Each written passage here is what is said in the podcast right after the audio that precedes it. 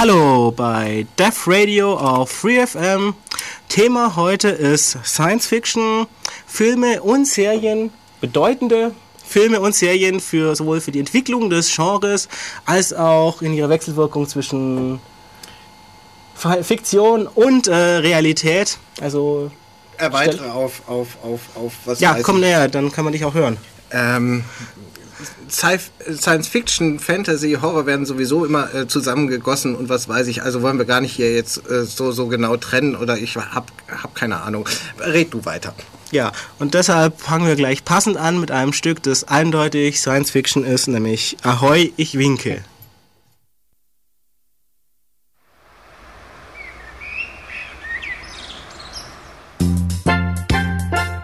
Ahoi, ich winke. Manchmal sitze ich in meinem Garten, denk mir ein Meer, denk mir ein Boot, denk ich fahr los. Manchmal sitze ich im Garten, denk mir ein Meer, denk mir ein Boot, denk ich fahr los. Ich winke.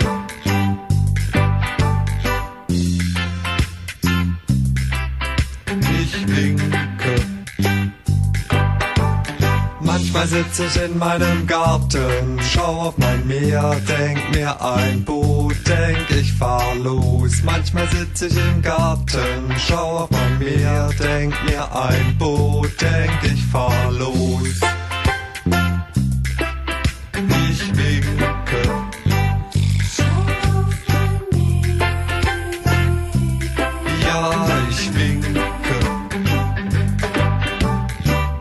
Manchmal sitz ich in meinem Garten, schau auf mein Meer, geh auf mein Boot, denk ich fahr los. Manchmal sitz ich im Garten, schau auf mein Meer, geh auf mein Boot, denk ich fahr los.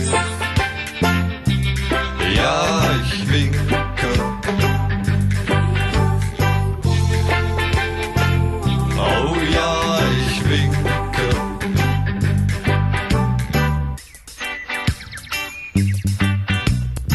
Manchmal sitz ich in meinem Garten, schau auf mein Meer, geh auf mein Boot und fahr dann los. Manchmal sitz ich im Garten, schau auf mein Meer, geh auf mein Boot und fahr dann los.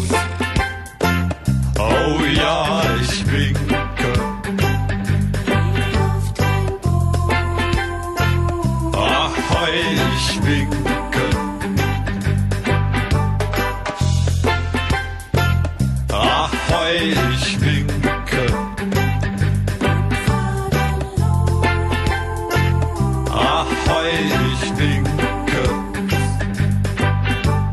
Heute sitze ich in meinem Garten, schau aufs Meer, geh aufs Boot und mach die Leinen los. Heute sitze ich im Garten, schau aufs Meer, geh aufs Boot, heute fahr ich los.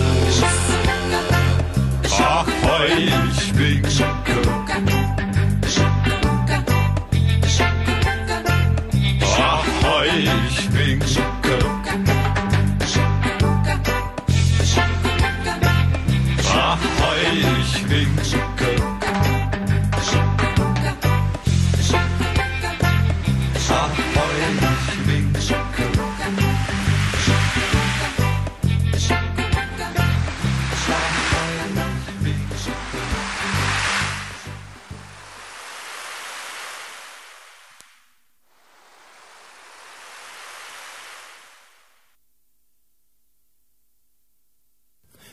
Verreise immer auf die gleiche Weise.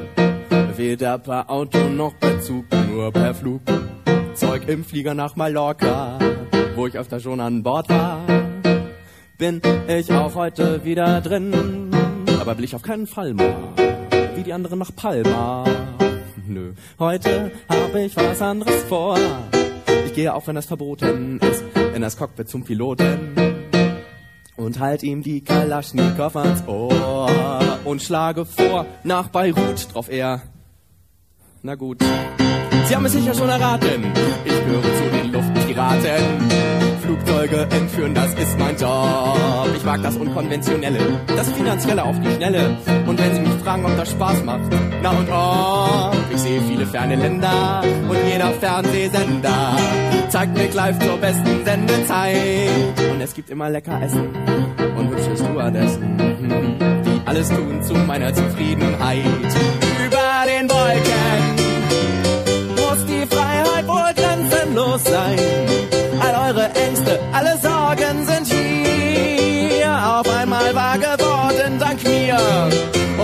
Sich einer groß und wichtig erscheint, schieße ich ihm ins Bein.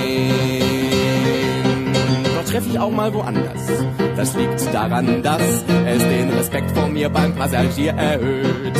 Wenn ich des Piloten Schläfe treffe, so das meine natürlich nicht. Ich bin ja nicht blöd.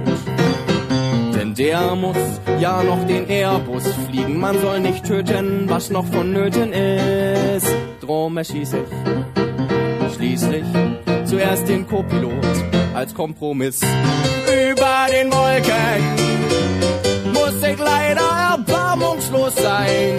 Doch keine Sorge, ich ermorde normalerweise ausschließlich Bordpersonal. Doch ist ein Passagier mal frech zu mir, kommt er vor die Tür.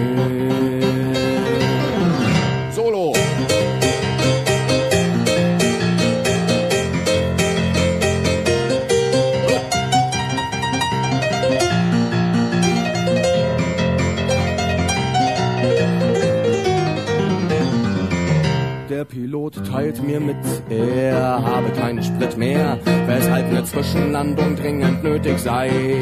Wir seien kurz vor Ankara. Ich sag ja, tank mal da. Und er funkt runter, wir kämen gleich vorbei. Da löst sich plötzlich kurz vor der Landung ein Schuss aus meinem Gewehr und trifft Obacke. Den Piloten Kacke und die Landebahn kommt immer näher. Oh, hey, hey Mann, Entschuldigung. Hey, komm, das war nicht mit Absicht. Mann, fahr wenigstens das Fahrwerk aus. Wenigstens das Fahrwerk.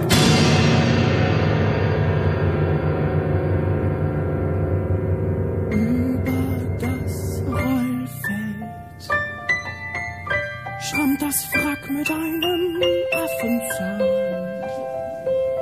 Wobei es, bevor es explodiert, noch ein paar Reporter püriert. Drum, wenn Sie das nächste Mal in Urlaub fahren, nehmen Sie lieber die Bahn.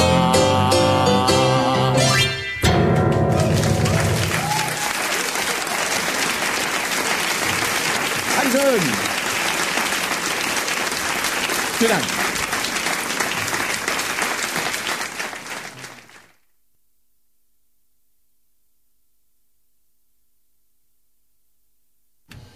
Ah, Entschuldigung. Hier sind wir wieder mit Def Radio auf FreeFM, Thema Sci-Fi. Ich bin Gisselbert, bei mir im Studio ist Tobias. Entschuldigung. Wie, Entschuldigung? Naja, dass ich hier bin.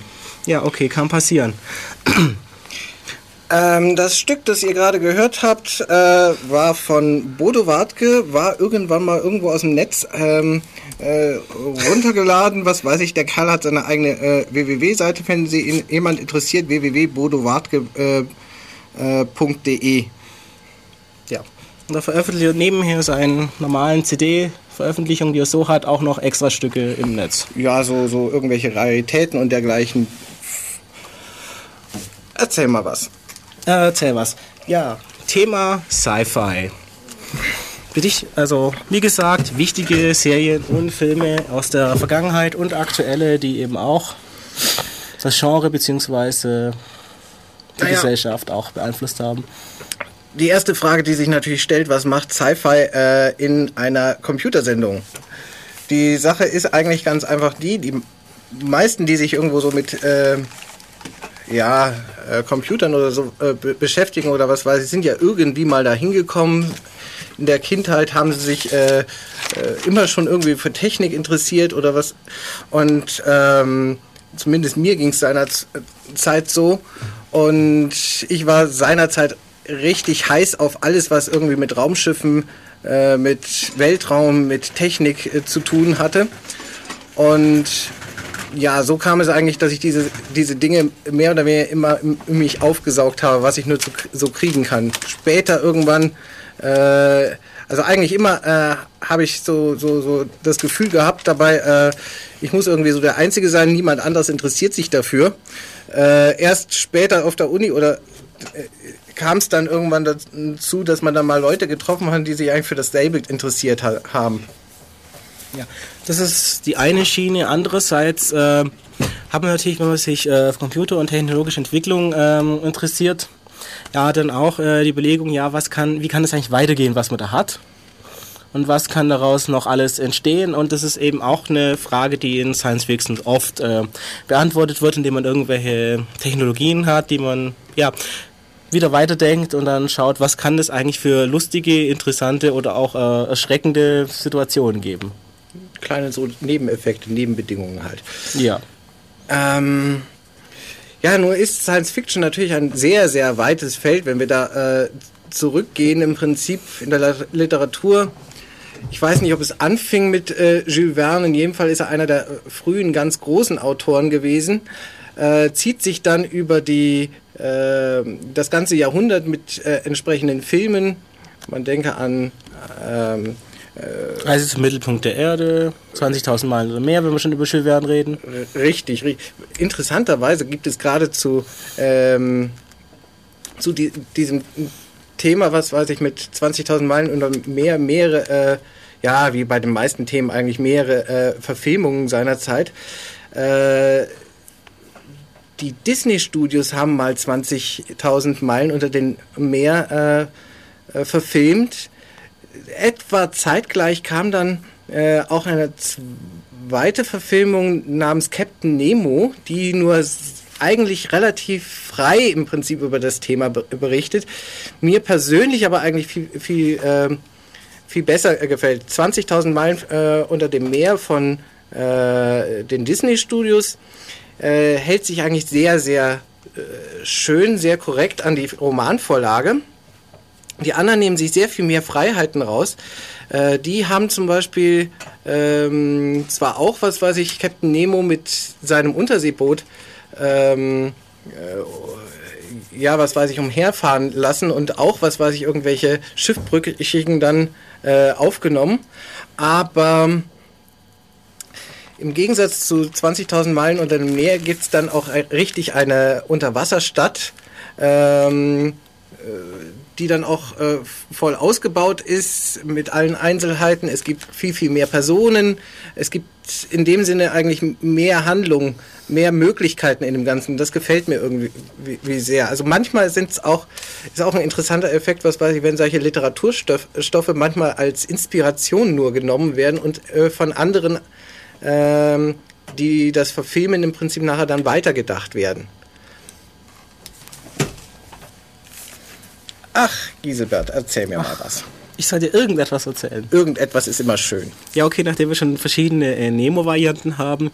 Es gibt dann auch ähm, Leute, die einfach Nemo nehmen und äh, als Versatzstück in Filmen verwenden. Siehe League of Extraordinary Gentlemen.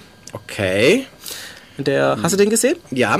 Genau. Und der taucht ja Nemo auf, äh, Dorian Gray, ähm, Mina von, äh, von Dracula. Genau.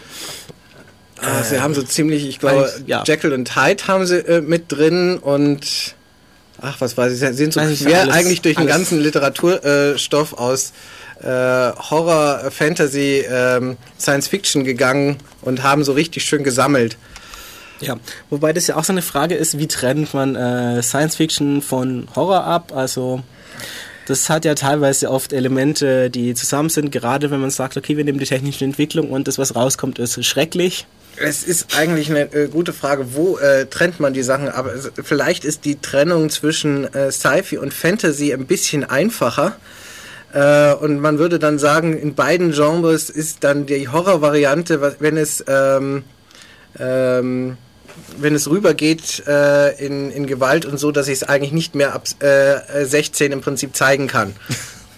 Ähm, ich meine, die Grenze zwischen Sci-Fi und Fantasy ist teilweise auch sehr fließend. Nehmen wir zum Beispiel einen sehr schönen Film Army of Darkness, also Armee der Finsternis mit Bruce Campbell.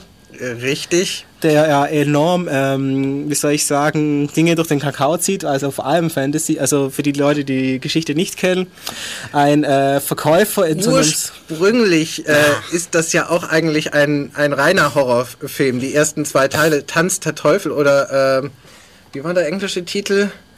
Egal. Ähm, ähm, ein richtig harter Horrorfilm eigentlich, was weiß ich, mit Kettensäge, mit ähm, äh, allen möglichen Leute, die dann äh, von Dämonen befallen werden äh, und, und dann auf die böse Seite mit rüber äh, gehen. Irgendwann ist seine eigene Hand befallen und er kann sich nur äh, davon äh, retten im Prinzip. Indem er dass- sie sich abhackt. indem er sie sich, ja fast, ähm, mit der Kettensäge abschneidet Ja, sowas und nachher sich die Kettensäge dann, dann anmontiert. Also eigentlich ist das nicht, nichts Schönes, liebe Kinder. Und gerade mit dieser Szene fängt dann ja eigentlich an. Aber irgendwo äh, an, also, nach dem zweiten Teil, nachdem er also, äh, entschuldige bitte, äh, nachdem er also äh, im zweiten Teil schon so richtig dann ähm, auf grausamste Weise fortgesetzt äh, wird das Ganze im dritten Teil schließlich nur noch zur Komödie, fängt an, sich selbst durch den Kakao zu ziehen und bei der Gelegenheit so das ganze Genre. Ja. Und äh, wenn wir schon bei, ähm, genau, also, ja, es fängt dann eigentlich genau mit dieser Szene an, wie er sich dann mit der Kettensäge die Hand abhackt, die äh, böse ist, und dann wird er plötzlich durch unerklärliche Phänomene in die Vergangenheit geschleudert. Mit Ja. Auto. Sowas kann ja mal passieren. Ich meine, ähm, wir sind ja alle nur Menschen und, und, und, und da kann, kann sowas schon mal vorkommen. Ja, natürlich. Oder auch, äh, ja, okay, kann man sagen, das ist ja nur ein bisschen, aber dann kann man auch so Sachen nehmen wie äh, Zurück in die Zukunft, Ja, das ist ja nur eigentlich. wo wir Äh, ja eigentlich eine Rahmenhandlung haben mit äh, Sci-Fi-Elementen, nämlich eine Zeitmaschine, die auf einen Wissenschaftler gebaut wurde und so Zeug. Aber wenn wir dann einen kompletten Film haben, dem man eigentlich nur im Western rumspringt, sagen, wir, ja, sagen wir mal so, äh, hier muss man sich auch wieder historisch äh, äh, anschauen, was die, was die Leute äh, eigentlich mit dem Film mal bezweckt haben und in welche Richtung er dann mit der Zeit ging. Ursprünglich äh, be- bezweckt hatten sie einfach mal so diese, diese Story oder was weiß ich, was ist eigentlich, wenn ich jetzt mal äh, 30 Jahre in die, äh, ähm, waren es 30 oder 15? Nee, 30. 30 Ja. Jahre äh, in die Vergangenheit gehe und, und, und mal mit diesem Gedanken äh, spiele. Was hat sich alles verändert? Äh, was, äh, auf was nehme ich alles Einfluss, wenn ich da jetzt in der Geschichte rumfuhrwerke? Und, und, und, und dergleichen halt. Äh, und bei der Gelegenheit äh, haben sie dann aber äh, festgestellt, wie viele schöne Sachen ihnen dann noch eingefallen äh, sind, die sie eigentlich alle auch noch haben verwirklichen wollen, aber äh, aufgrund der begrenzten Zeit eines äh, Films halt einfach nicht mit unterbringen konnten. Deswegen äh, ist es dann mehr oder weniger erst noch zum zweiten und dann äh, während des zweiten äh, zur Notwendigkeit gekommen, dass es dann unbedingt noch einen dritten Teil geben muss, den sie dann eigentlich auch gleichzeitig noch während des zweiten mitgedreht haben und dann eigentlich nur den zweiten in zwei Teile geteilt haben, um ihn dann äh, zwei Jahre später äh, äh, dann im Kino nochmal äh, zu veröffentlichen. Ja. Ein weiterer Aspekt, den sie da äh, richtig experimentiert haben, dass sie nicht nur die Charaktere, die Protagonisten äh, durch die Zeit haben wandeln lassen, sondern auch ge äh, gezeigt haben, wie sich das Gesicht einer Stadt im Laufe der Zeit ändert.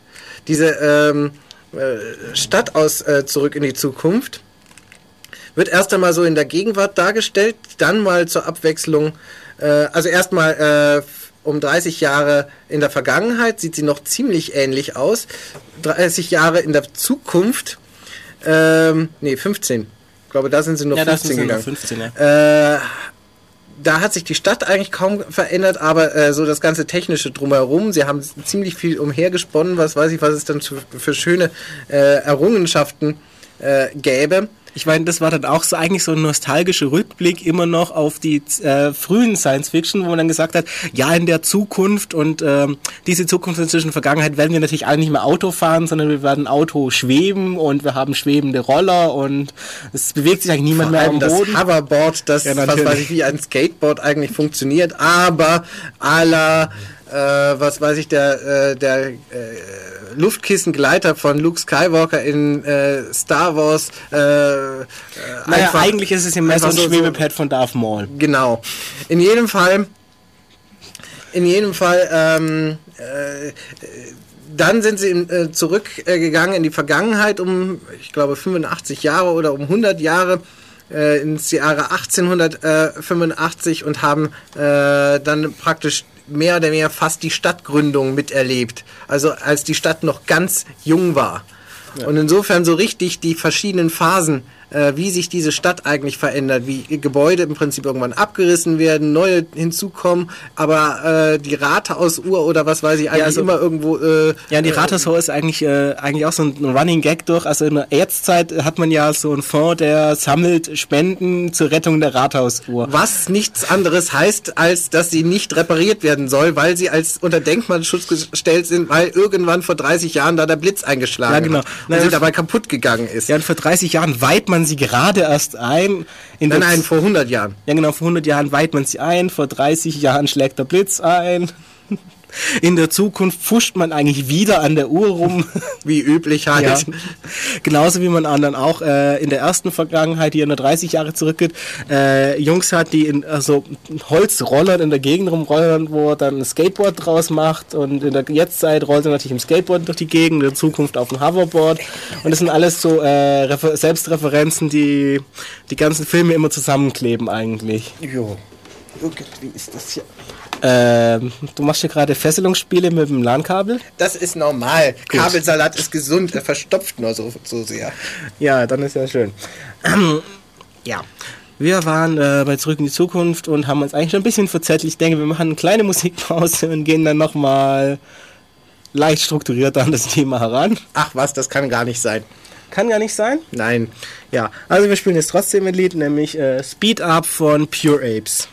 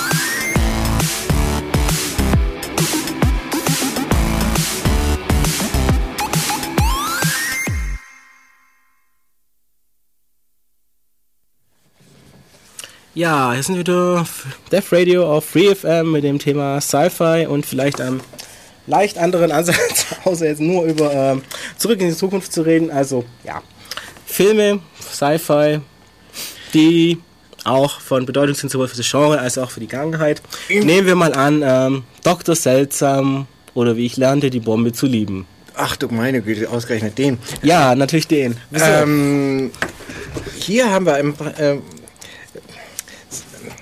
einen interessanten äh, Beitrag, was weiß ich, wie äh, die Sichtweise ähm, auch der äh, Filmemacher im Prinzip sich im äh, Laufe der Zeit äh, geändert hat. Zu der Zeit muss man wissen, äh, war gerade so Atomkraft und ähm, die Atombombe so richtig modern und wurde auch überall propagiert. Also die, das, das ist die Atombombe ist unser Freund, der uns beschützt und und ist ja auch gar nicht so furchtbar gefährlich. Wir lernen ja überall in der Schule schon, was man machen muss, wenn die böse Bombe kommt. Man muss sich halt ducken, irgendein Papier über den Kopf ähm, äh, ziehen und dann dann bin ich schon geschützt und und und so. Und ja, äh, äh, Dr. Seltsam und wie ich äh, lernte, die Bombe äh, zu ziehen, nimmt eigentlich. Zu lieben.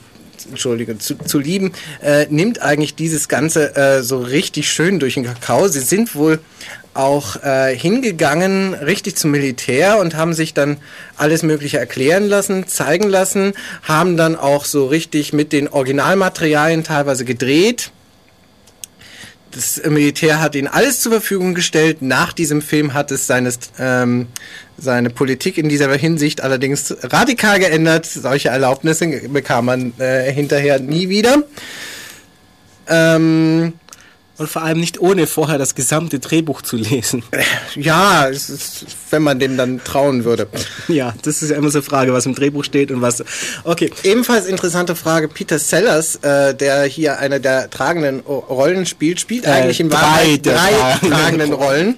Nämlich einerseits äh, einen äh, verantwortungsbewussten Captains, der ähm, ähm, irgendwie mitkriegt, dass da irgendwas, was ganz furchtbar schief läuft und versucht, die Vorgesetzten irgendwie in, davon in Kenntnis zu setzen. Ähm, den Dr. Seltsam, der also irgendwie eine, äh, ja, ähm, ein Überbleibsel irgendwo aus der Nazi-Zeit, das sich aber Amerika mal eingekauft hat, äh, zu sein scheint. Äh, und dann noch den äh, Präsidenten. Äh, man- es ist kaum wiederzuerkennen, was weiß ich, auf welche Art er sich so, so überall verkleidet hat. Also man muss den Film schon eine Zeit lang sehen und es dann noch wissen, dann. Dann erkennt man es tatsächlich auch Ja. wieder. Aber ansonsten ist es wirklich, ja, man denkt, es sind drei verschiedene. Okay, nicht wirklich, also bei zwei merkt man es eigentlich fast schon. Also Gerade sagen, dieser Dr. Film- Seltsam und dieser britische Captain, die bei denen merkt man es schon. Ah, genau, der Verantwortungsvolle ist natürlich kein Amerikaner, sondern das ist eigentlich der britische Verbindungsoffizier, der zufälligerweise auf dieser Militärbasis ist, in dem der General Amok läuft. Ja, was ja mal passieren kann. Wie Genau. gesagt, das sind ja alles nur Menschen. Ähm, Science Fiction und in Horror und in äh, Fantasy äh, ist ja alles ganz gut und schön, aber letztendlich kommt es immer auf die menschliche Komponente an. Habe Genau. ich gerade erst in einer äh, einem Dokumentarfilm, was weiß ich, so gehört. Ja, und dann muss es ja stimmen. Genau. Also zur Geschichte, wir haben hier diesen General, Ja. an seiner Basis und er glaubt, die Kommunisten sind hinter der Bevölkerung her, weil sie fluoridieren das amerikanische Wasser. Ja, also man muss wissen, dass F- Fluor wird wohl tatsächlich ins amerikanische Wasser mit eingenommen, damit, weil es äh, gut für die Zähne wäre und, und, und sowas. Ja, und es gibt tatsächlich äh, Verschwörungstheoretiker in den USA, die meinen, das sei ein Angriff auf ihre Gesundheit aus den verschiedensten Gründen. Das äh, hängt dann natürlich dann wieder mit der Verschwörung mit den grauen Aliens zusammen und geheime Regierungsprojekte. Also da gibt es dann der Fantasie keine Grenzen gesetzt. Also das, das wird dann natürlich auch parodisiert. Dann natürlich auch äh, die McCarthy Hetzjagd auf Kommunisten Natürlich. wird da parodisiert und allgemein so militärische Hardliner. Gen genau. Also dieser General glaubt dann, das sei ein Angriff auf die essentiellen Körpersäfte des amerikanischen Volkes. Ja. Er verteidigt sich dann dagegen, indem er eigentlich nur äh, Whisky oder, Whisky trinkt. oder alkoholische Ja. Getränke trinkt. Am besten Whisky Tonic, damit auch ein bisschen Wasser drin ist. Ja, wie jetzt. ja, natürlich Tonicwasser. Das ist ja kein normales Leitungswasser. genau. Und er kommt auf jeden Fall einmal zu dem Schluss, dass eigentlich der Angriff der Russen bereits begonnen hat. Dass die politische Führung völlig hilflos ist und eigentlich nicht in der Lage und auch nicht willens ist, irgendetwas dagegen zu tun. Und deshalb müsse er jetzt alleine zurückschlagen. Denn jetzt ist eigentlich auch nur noch der letzte Zeitpunkt, denn wenn die Russen noch stärker werden, dann kann man sich das irgendwann nicht, mehr leisten. Aber jetzt ist, wie gesagt, der ideale Zeitpunkt. Und dann setzt er im Prinzip die ganze Maschinerie in Gang. Weil dieser, die Basis ist ja ein Fliegerstützpunkt, an dem ein Teil der Atomstreitkräfte der USA äh, stationiert sind, nämlich äh, ein paar B-52er, die in der Realität tatsächlich ständig Patrouille geflogen sind, außerhalb des sowjetischen Luftraums. Bei bestimmten Alarmstufen sind die tatsächlich immer, äh, ich glaube, 100, 200 Meilen vor sowjetischen Luftraum geflogen, in Erwartung des Angriffsbefehls, dass sie reinfliegen können und ihre Atomwaffen abwerfen. Also es war tatsächlich eine äh, Situation in der Welt zu dem Zeitpunkt. Und der General schickt dann eben den Angriffscode los und zerstört dann die Aufzeichnung darüber, welchen Abbruchcode es gibt.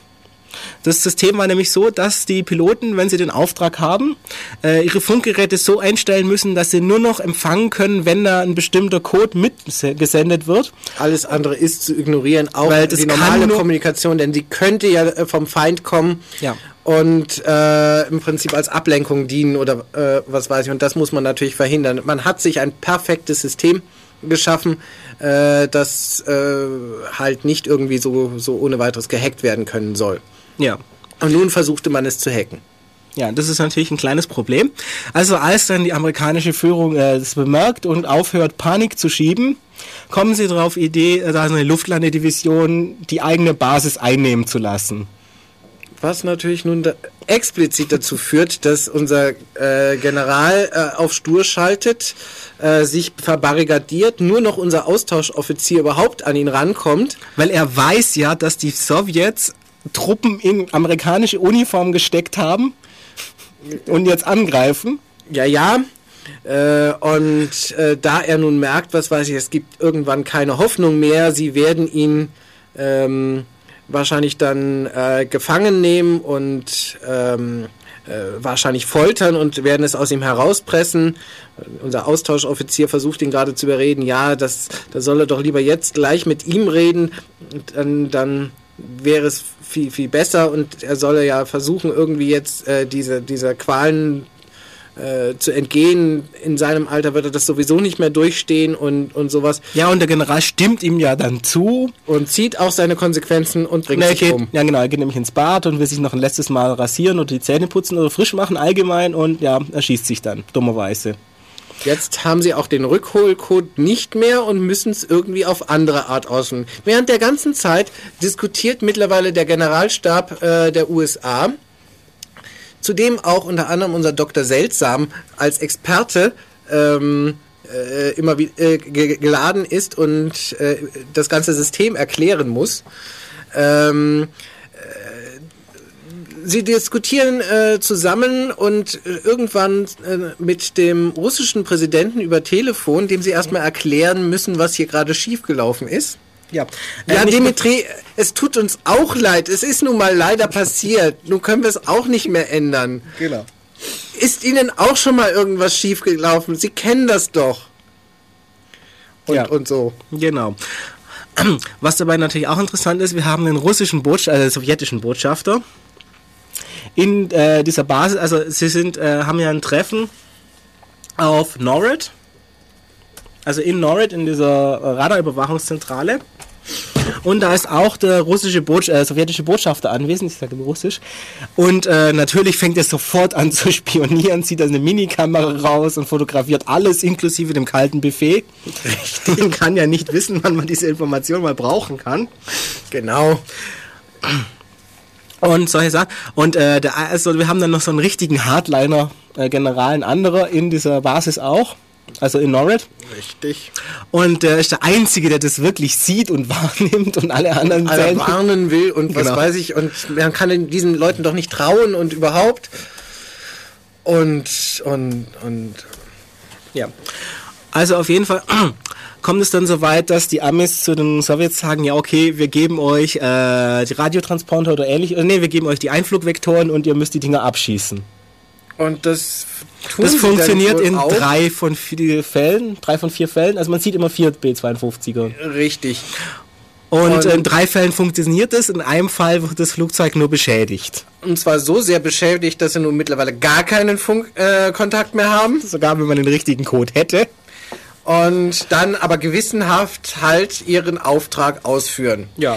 Unglücklicherweise muss man dann auch sagen, die Sowjets haben ja auch ihre Art äh, gehabt, wie man sich äh, wehrt gegen sowas. Unglücklicherweise auf der anderen Seite, ähm, sie haben nicht mehr die finanziellen Mittel gehabt, um den, ähm, dieses Wettrüsten immer mitzumachen. Und sind irgendwann auf den Dreh gekommen, dass es viel billiger ist, äh, Atombomben nicht per Trägerraketen äh, über den großen Teich zu schicken, sondern äh, einfach nur zu vergraben so dass sie bei einem Zuhause explodieren. Die Idee dabei ist, wenn ähm, nur genügend Atombomben Nein, nein, auf das der ist ja Welt keine Atombombe. Das ist keine Atombombe, was sie da haben. erst einmal, nein, wenn genügend Atombomben auf der Welt explodieren, dann gibt es atomare Strahlung, Fallout und die ganze Welt wird letztendlich daran zugrunde gehen an dem ganzen radioaktiven Abfall. Ja. Und das äh, nennen sie dann im Prinzip ähm, die Weltvernichtungsmaschine. Ja, ja. Eine Vorrichtung, sobald nur eine nukleare äh, äh, Sprengkopf, was weiß ich, auf äh, sowjetischem Boden aufschlägt, wird vollkommen automatisch die Weltvernichtungsmaschine aktiviert und äh, komplett, was weiß ich, die Sowjetunion äh, in Schutt und Asche legen und damit auch die ganze Welt. Ähm, ja, Dimitri, könnt ihr das nicht einfach abschalten? Äh, nein, das ist ja gerade der Sinn der Sache, äh, dass man es nicht abschalten kann. Sonst könnte ja auch der Gegner kommen und das abschalten. Genau. Und das Schöne ist, der ähm, Zentral, also der ähm, Vorsitzende der, äh, des Zentralkomitees Ja. wollte das eigentlich äh, nächsten Tag bekannt geben, der Welt bekannt geben, weil er liebt Überraschungen. Ja, Und und er das wollte das sein deshalb- Geburtstag oder so. Richtig, und er wollte es also am Geburtstag bekannt geben, dass das, dass er jetzt sowas Schönes hat, also die absolute Abschreckungswaffe und dass deshalb keiner mehr wagen könnte, die Sowjetunion anzugreifen. Und das sei jetzt natürlich irgendwie ja schlechtes Timing. Ein bisschen ungünstig gelaufen, aber das kann ja mal vor- vorkommen. Das ist halt der menschliche Faktor. Ja, genau. Wobei sie sich da auch so schönes äh, Technobubble lange vor Star Trek einfallen lassen, weil das ja keine gewöhnliche Atombombe ist, sondern die ist ja verbessert durch Toba, äh, nee, Kobaltorium G. Genau. was, er, was dann Dr. Seltzer noch erklärt, was eine furchtbare Sprengwirkung hat und das ist eigentlich so, was soll ich jetzt sagen, so die Grundlage für eigentlich das ganze Genre von, wir haben einen unglaublich viel stärkeren Explosivstoff als alle anderen und den nennen wir äh, seltsam. Ah ja. Ja, also ich meine schon bei Star Trek hast du ja das äh, Bei ähm, Stargate nennen sie das äh, Naquada. Naquada. ja, genau. Bei Star Trek ist es dann später das Omikron-Partikel. Ja, zum sowas. Bleistift, ja. Beziehungsweise in der alten Serie gab es ja dann noch dieses, ähm, verdammt, jetzt fällt der Name ein, äh, wo Kirk, ja, äh, wo Kirk das einfach als, wirklich als Gag macht und dann blufft. Er wird da angegriffen von so einer technologisch überlegenen äh, Flotte und hat wirklich gar keine Chance, das irgendwie zu besiegen. Und sie haben auch schon den ganzen Computer durchsucht und dann erzählt er, ja, wir haben hier noch so einen geheimen Stoff an Bord, der aus Sicherheitsgründen auch überhaupt nicht im Computer erwähnt wird.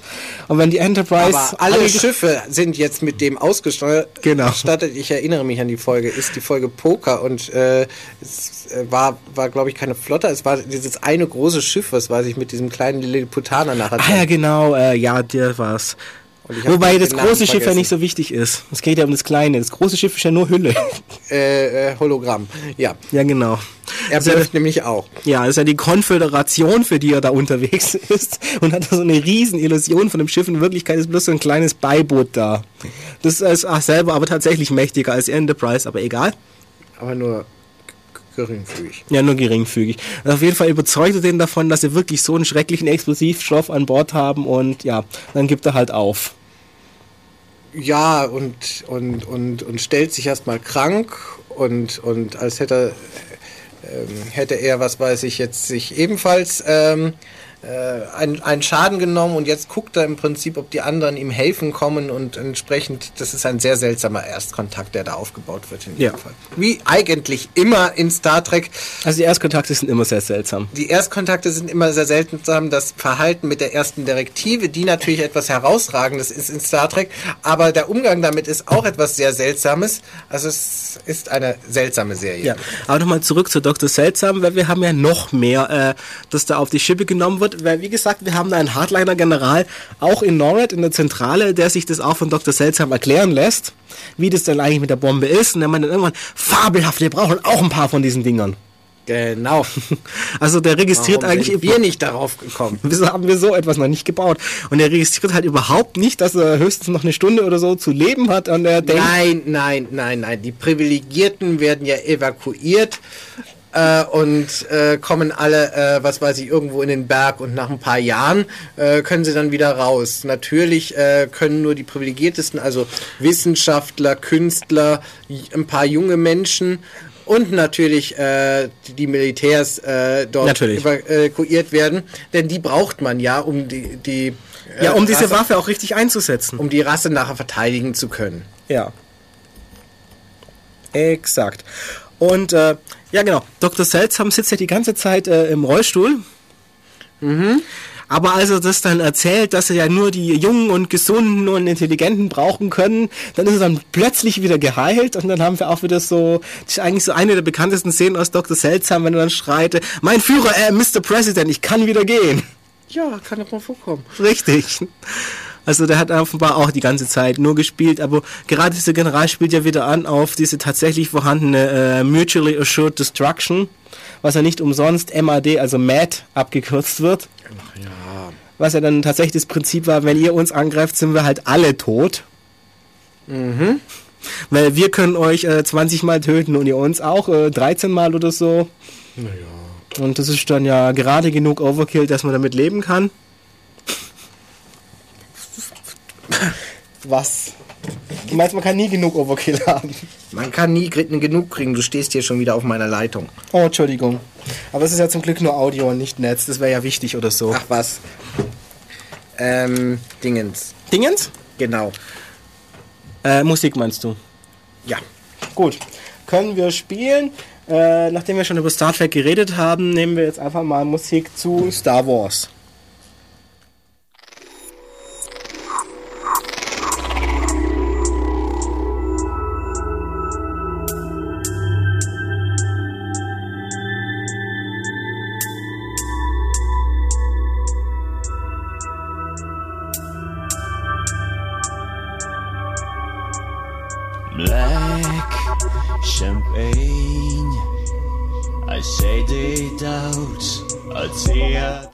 Entschuldigung, ich wollte eigentlich Musik zu Star Wars hochziehen. Das war nicht das Lied, das spielen wir danach. Also jetzt nochmal der richtige Player.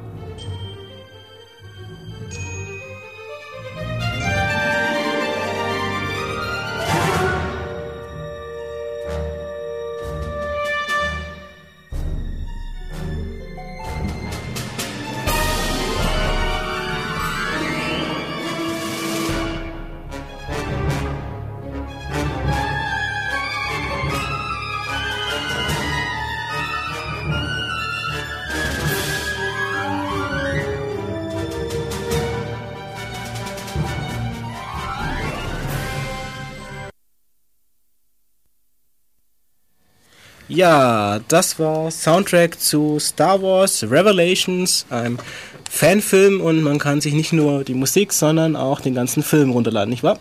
Richtig. Ähm, die, die Musik selbst ist komponiert von einem Chris Bouchard. Der äh, Film, ach, da müsst ihr einfach mal nach auf irgendwelchen äh, Suchmaschinen äh, sch schauen, also wie zum Beispiel Alta Vista oder Lycos oder gab es da sonst noch was? Nee, eigentlich. Nö, ich kann mir an keine andere Suchmaschine erinnern. Egal. Äh, du wolltest über Science Fiction reden. Ja, ich dachte, eigentlich wollten wir das beide tun, Richtig. aber du willst dich am Endeffekt im Moment noch einloggen. Ach was. Willst du nicht? Über was? Nein, nein, nein, nein, nein. Nachdem Red wir- einfach. Nachdem wir jetzt schon Filme haben, die das Militär ein bisschen schlecht darstellen lassen, machen wir doch gleich mal weiter. Wargames. Oh Gott. Wargames. So, so richtig die Phase, in der wir in der wir langsam ein bisschen kritischer äh, äh, die Weltpolitik betrachten. Noch kritischer. Ja, so, so, so. Ähm, Mitte der 80er Jahre, mittlerweile haben wir so den kalten 82. Das ist Mitte der 80er Jahre. ähm, mittlerweile ist der äh, Kalte Krieg so richtig im, im Höhenflug. Äh, haben wir dann gleichzeitig so den, den, wir kriegen ja richtig einen Bezug wieder zu den Computern. Ja, Ja, ja, schrecklich, gell? ähm, gibt es diese Geschichte, was weiß ich, in der ein junger Hacker im Prinzip David? im Prinzip einfach mal, äh, weil er so, so seine Freundin ein bisschen imponieren möchte, nicht nur den, äh, sich auf dem Schulcomputer einhackt, sondern mal auch guckt, was er sonst so alles in Ja, der Umgebung nein, nein, findet. nein. Eigentlich sucht er ja im Prinzip nach dem, dem Rechnern, in denen die neuen Spiele äh, entwickelt werden, die erst in einem halben Jahr auf, äh, auf den Markt kommen äh, sollen. Aber er möchte eigentlich jetzt schon im Prinzip irgendwie da dran. Und deswegen ruft er mal einfach alle Rechner In einem bestimmten Ort an. im, im mehr oder weniger den, den, den, Nachbarort oder mehr oder weniger an. Und das, also das gute alte War Dialing, lange bevor es ein War Driving gab. Genau. Äh, und unter anderem hat er dort einen relativ unfreundlichen Rechner, der sich nicht identifiziert, der ihn immer sofort wieder rausschmeißt, sobald er irgendwas falsch macht.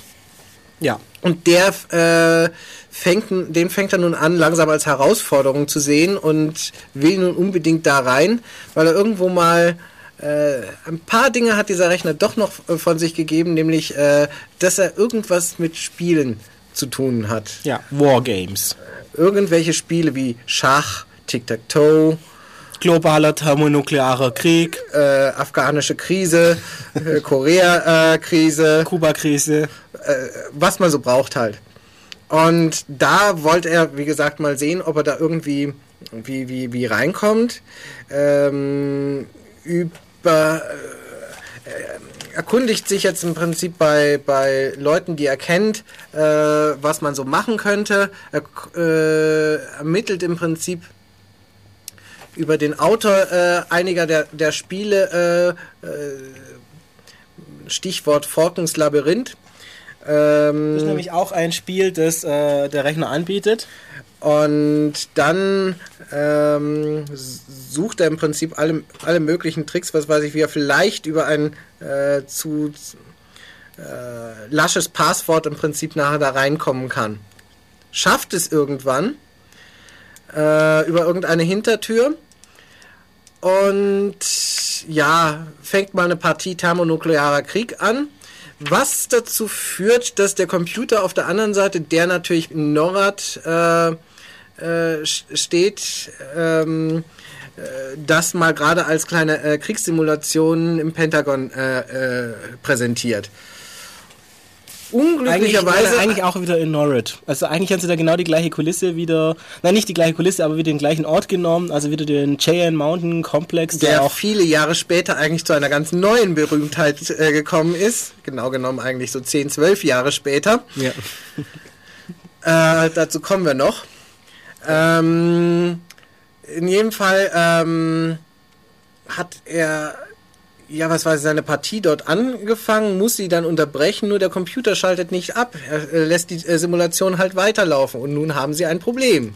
Insbesondere hat er das Problem einerseits, dass das FBI hinter ihm her ist, die mittlerweile seine Telefonnummer herausgefunden haben, und auf der anderen Seite, dass er allen versucht irgendwie zu erklären, was hier eigentlich vor sich geht, dass er es einerseits nicht bös gemeint hat, auf der anderen Seite, dass es aber unheimlich ernst ist.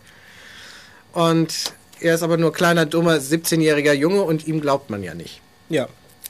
Zumindest bis zu dem Zeitpunkt, an dem man ihn dann wieder verhaften will. Sollen wir eigentlich die ganze äh, Zeit die ganzen Filme so so so so, so, so So, total für alle? Leute, äh, die, die die sich vielleicht doch mal irgendwann noch nicht gesehen haben und mal ansehen wollten? Ach, das vergisst man doch alles wieder. Stimmt. So, wirklich, das kann ja nicht sein. Ah ja, wo war ne? Genau. Also, natürlich suchen sie dann trotzdem irgendwann. Beziehungsweise sie kommen dann trotzdem wieder rein, weil dann ernst genommen, nachdem man sie eigentlich verhaften wollte. Weil äh, er findet diesen Stephen Falken. Ja, eigentlich äh, äh, tot sein sollte, aber irgendwie kommt er dann doch dahinter, dass es wohl nicht ist. Dass er eine, Ehema eine, eine geheime äh, Heimadresse hat und äh, merkt die sich und ermittelt dann, als er irgendwann mal fliehen konnte aus dem Komplex. Diese Hochsicherheitskomplexe sind halt auch nicht Ja, diese Hochsicherheitskomplexe sind halt sehr schön, vor allem wenn da Führungen durchgehen. mit Touristen. Ja, man da einfach mal mitgehen kann, wenn man da festgehalten wird, weil, ja, bewachen? Ach was. Das ist ein 17-jähriger Junge, dem sagt man, du bleibst schon im Büro. Ja, ja, hat aber abgesperrt mit Nummernschloss. Aber der 17-Jährige führt uns mal vor, was man mit einem ein paar Kabeln, einer Büroklammer äh, und ähm, einem Diktiergerät alles ähm, anstellen kann, wenn man es an die entsprechende Elektronik anschließt und ein bisschen Ahnung hat. Das ist eigentlich auch so ein Thema, man ist irgendwie hochsicherheitsmäßig eingesperrt und kann dann mit äh, so einem Schloss mit äh, primitiven Dingen wieder knacken und auch nicht so primitiven. Das, äh, ja, wird dann auch wieder in anderen Science-Fiction weiterentwickelt. Beziehungsweise ist eigentlich auch wieder so ein St äh, Standardthema. interessant ist trotzdem, dass viele dieser Methoden, die dort in dem Film gezeigt wurden, zu dem Zeitpunkt zwar schon veraltet waren, Aber funktioniert haben. irgendwann mal vorher durchaus funktioniert haben. Also äh, dieser Film ist relativ nahe eigentlich an der Realität. Sehen wir mal von dem äh, obligatorischen ähm, äh, der Computer spinnt am Schluss, was weiß ich, wenn wir ihm die Lektionen geben, äh, dass er gegen sich selbst spielen muss und keiner äh, äh, gewinnen kann. Und dass dann plötzlich dann wieder äh, irgendwo das Display anfängt zu explodieren und Funken wirft und irgendwelche Tastaturen. Ja, ja, also dass das Display funken wird, passiert ja eigentlich bloß, weil er noch viel schneller ähm, Dinge, ähm, Bilder nachliefert. Aber eigentlich wird er ja nicht verrückt. Nein, nein, Ich der meine, er Computer ja- wird nicht wirklich verrückt. Nur äh, die, die, die, die Konsolen und dergleichen ähm, muss man der Effekte wegen natürlich wieder mal äh, Funken Ja. sprühen lassen und alles mögliche. Ich meine, das ist ja auch so ein Standardthema, das äh, nicht unbedingt vielleicht in dem Film begonnen hat, das aber sich eigentlich wie ein roter Faden auch durch alles Sci-Fi durchzieht. Wenn mit dem Computer oder dem Raumschiff allgemein irgendetwas Schlimmes passiert, dann sprühen Funken aus Konsolen heraus. Auch ja, wenn man eben... natürlich der Computer, was weiß ich, in der Tastatur und nicht irgendwo, was weiß ich, drei Decks äh, unten drunter und man Ja. ist nur per Remote drin. Ich meine, auch wenn man dann äh, regalweise Technical Manuals veröffentlicht, in dem man ständig wiederholt, dass alle Computerdisplays nur optische äh, Signale verarbeiten und deshalb da eigentlich gar keine Funken raussprühen können. ja, wenn ich nicht gerade mit einer Axt drauf haue. Ja, natürlich. Also das war jetzt gerade ein Seitenhieb auf Star Trek Next Generation, wer es nicht weiß. Ach was. Ja, genau. Aber wir waren ja bei Wargames. Also auf jeden Fall Whopper, also W-O-P-R, War Operations Plan and Response. Gut, dass du das wusstest. Gell? Äh, lernt, da ist ein lernender Computer. Der Name übrigens ist auch so ein Verweis auf die Realität, weil es gab lange Zeit Gerüchte, die sich dann ähm, angeblich bestätigt haben. Also der Wikipedia-Artikel zu Whopper ist relativ interessant da. Und naja, es gibt so halb äh, sichere ähm, Bestätigung, dass es einen Militärrechner gab, der Burger hieß. Also B-U-R-G-R. Aua. Genau, und dann musste man in dem Film natürlich den Rechner Whopper nennen. Aber das war noch nichts. Also auf jeden Fall, Whopper ist so ausgelegt, dass er lernt, weil er muss ja selber die beste Strategie entwickeln. Dafür ist er ja da.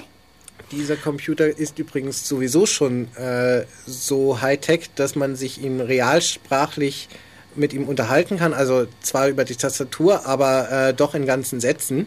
Ja. Dass er, ähm, ja, was weiß ich, auf, auf den User, der sich da einloggt, reagiert, indem er meint, er sei schon lange nicht mehr da gewesen und er konnte ihn äh, über viele Jahre jetzt nicht erreichen, auch nicht an seiner Geheimadresse und, und lauter solche Sachen, die man eigentlich so von einem Standardbetriebssystem aus nicht so erwarten würde. Aber das sind Details. In der Tat. Also auf jeden Fall dieser Whopper lernt dann, nachdem äh, ihn David dazu gebracht hat, gegen sich selber globaler thermonuklearer Krieg zu spielen. Nein, nein, nein, nein, nein. Sie lassen ihn Tic-Tac-Toe spielen. Da lernt man schneller. Ach so, stimmt. Also sie lassen ihn erstmal Tic-Tac-Toe spielen und er merkt halt, Und ja, dann okay, äh, lassen sie ihn die Assoziation führen, wenn ich bei dem einen Spiel nie gewinnen kann, dann könnte es ja bei dem anderen auch so sein. ja, also zuerst geht natürlich alle Tic-Tac-Toe-Spiele durch und merkt, wenn keiner einen Fehler macht, gibt's Unentschieden. Richtig? Und dann äh, geht er eben durch mit allen Kriegsszenarien, die er so hat und dann fliegen Die ja alle schon mal durchgespielt haben und das war eigentlich immer ziemlicher Mist, was dabei rauskam, also nichts Befriedigendes. Ja, also am Ende ist immer die gesamte Bevölkerung tot oder kurz davor. Und das Schöne eigentlich nachher dabei ist, der Computer lernt eine Lektion, die die meisten Militärs eigentlich bis heute nicht gelernt haben. Die uh, a strange game. The only winning move is not to play. Ja. Das ist dann so in typischer Disney-Manier die Botschaft, die am Ende rausfällt. Eigentlich. Ja. Wir haben. Ach so, ja, also Schula meint, wir sollen dringend sagen, dass wir uns auch anrufen kann, also unter der 0731 938 6299. Wobei ich jetzt über Radio auch Schule antworten kann, das ist schon dreimal passiert. Sowas. Ja. Aber das sind wiederum Details. Aber das war alles nichts, was wir über Sendung gehen müssen. In jedem Fall, was mir an diesem Film halt äh, besonders gefällt, ist, äh, dass mal der Umgang mit den Rechnern noch relativ ähm, realistisch dargestellt wird.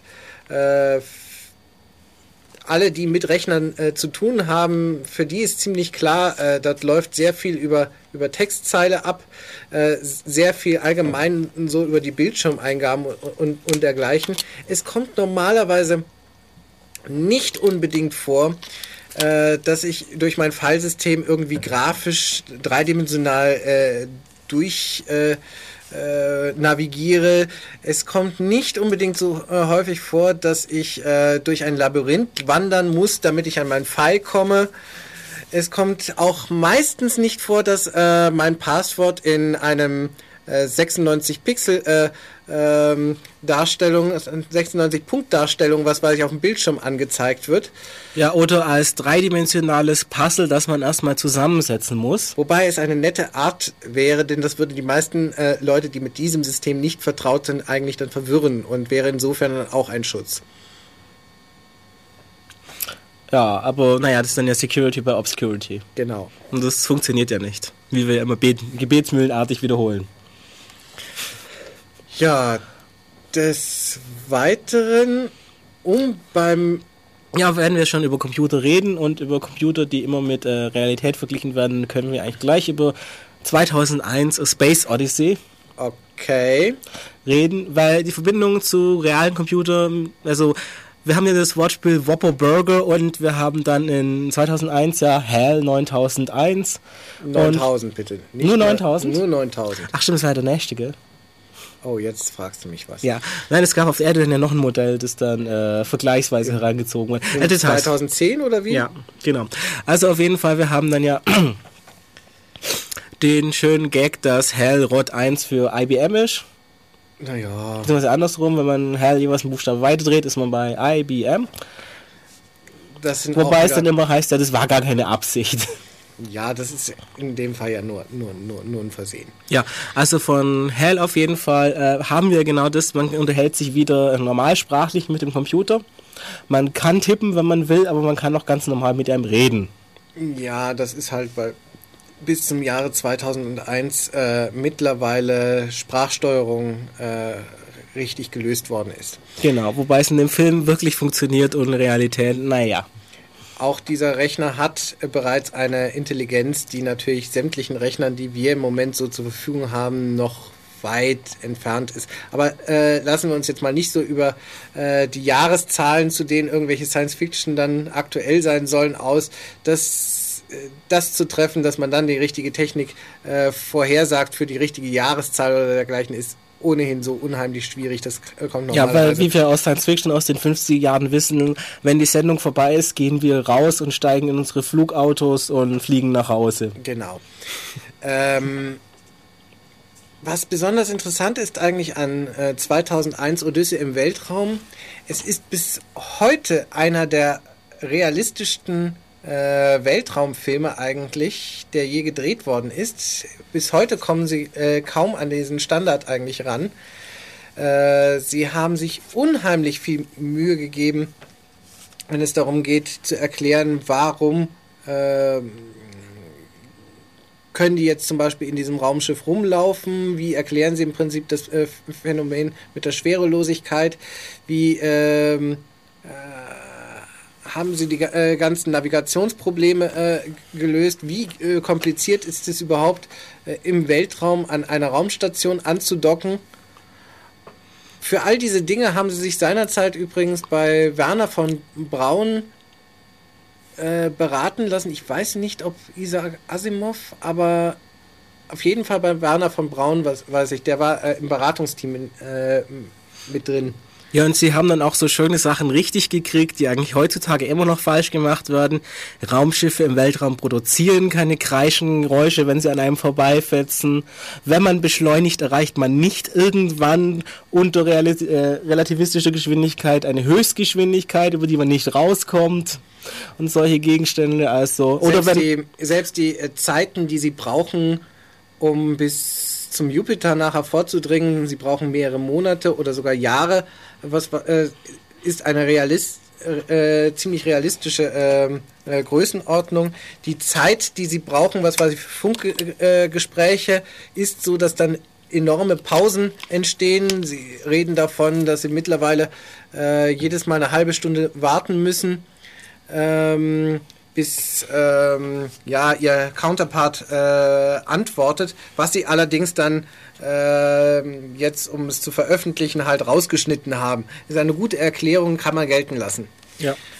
Wobei es in anderen Science-Fiction dann auch so schöne Lösungen gibt, wenn man eine halbe Stunde hat, bevor der andere antworten kann, dann reden einfach beide mal eine halbe Stunde, beantworten darauf eine halbe Stunde und reden wieder eine halbe Stunde. Was sie eigentlich Womit sie effektiv zwei äh, Unterhaltungen gleichzeitig eben führen, immer so, so einen versetzt. gewissen Ver- Versatz, was allerdings wiederum funktionieren würde, Richtig. wenn man sich mal dran gewöhnt hat an den Ja. Stil, was ein bisschen gewöhnungsbedürftig allerdings ist. Ja, das ist dann etwas, was ich glaube ich bei Asimov vorkommt oder ja. Also bei manchen Asimovs glaube ich. Also, also manchmal ist es schlimm, wenn man so viele Bücher gelesen hat, dann verschwimmen die teilweise. Das ist wie beim Pro- Programmiersprachen. Genau. Aber bei äh, Space 2001 haben wir dann diese, äh, was sage ich, äh, 2001 Odyssey im Weltall, haben wir dann äh, das Problem, dass der Computer verrückt wird, jedenfalls im Film. Ja, Weil da unterscheiden sich ja Film und Buch. Im einen ja. Er merkt, der, Com- äh, hat der Computer das Problem, er hat die Direktive, er muss wissenschaftlich vorgehen. Das heißt, er ein Prinzip von Wissenschaftlichkeit ist ja, alle Fakten offen zu legen und nichts zu verheimlichen und vor allem nichts zu verfälschen.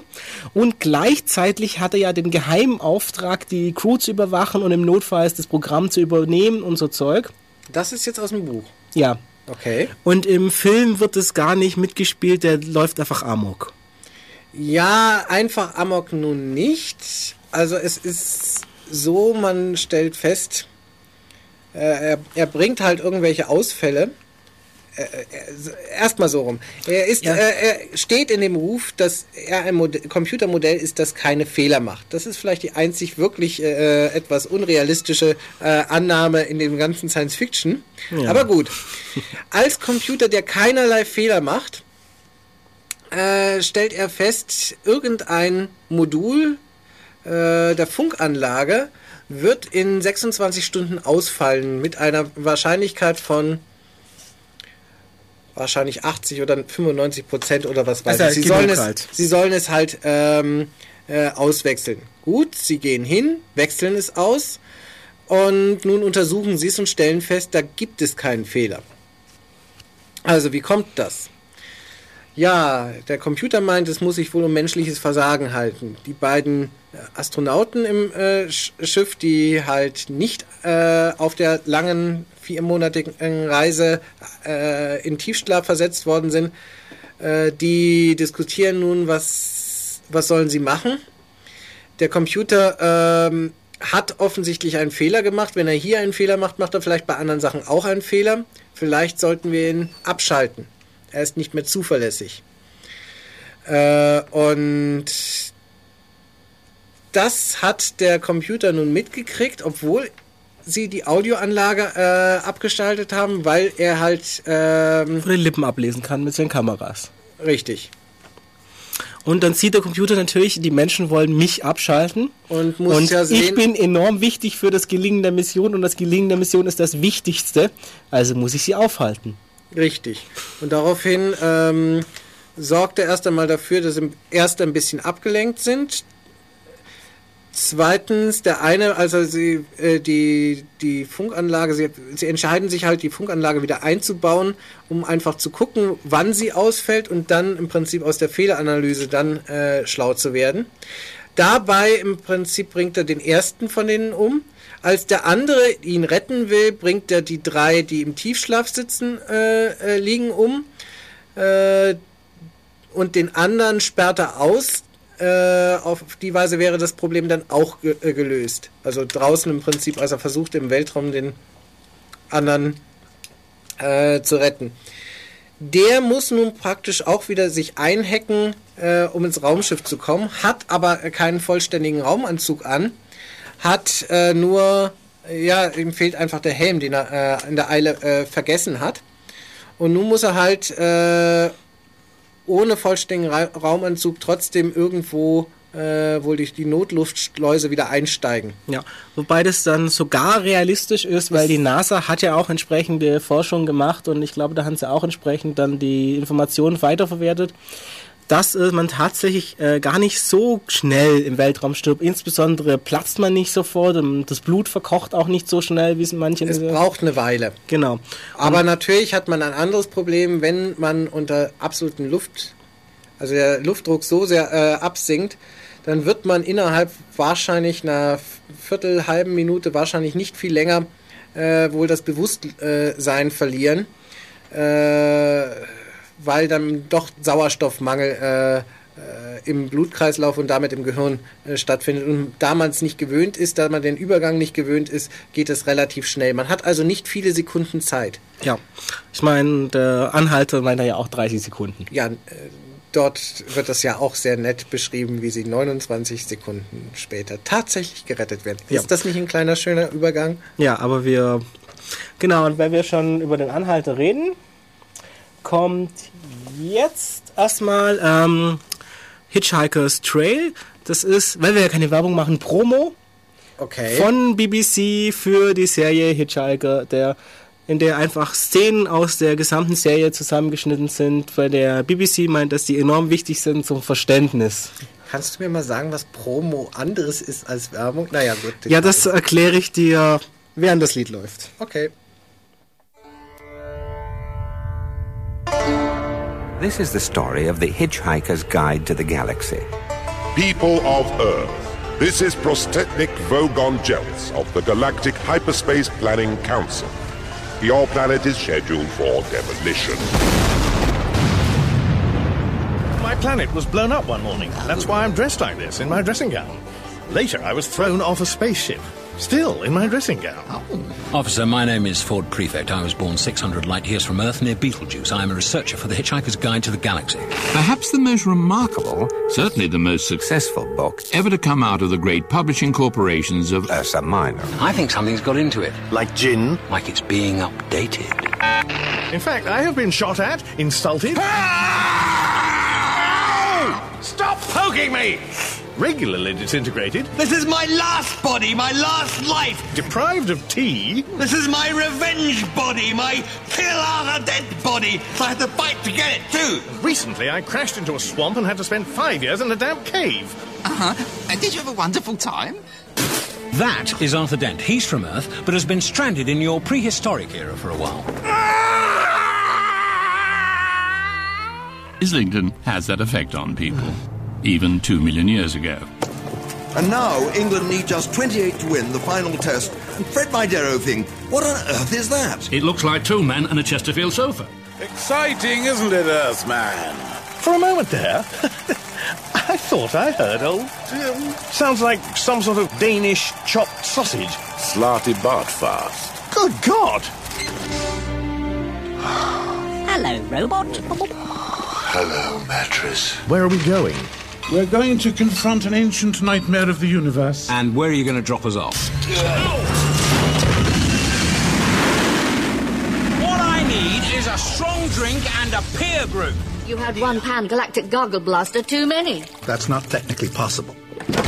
All right, hand over all your cheese footballs. And those little savoury twig things, the ones with the tasty brown paint on. For a flight deck, this looks very like the lobby of an Italian restaurant. Having served my time on the Heart of Gold, I know an improbable event when it materializes a six foot stuffed pink aubergine in my shower cubicle. Pleased to be of service. Okay, dude. I want you to imagine that I have an extremely powerful Kilozap blaster pistol in my hand. You do have a Kilozap blaster pistol in your hand. Lucky.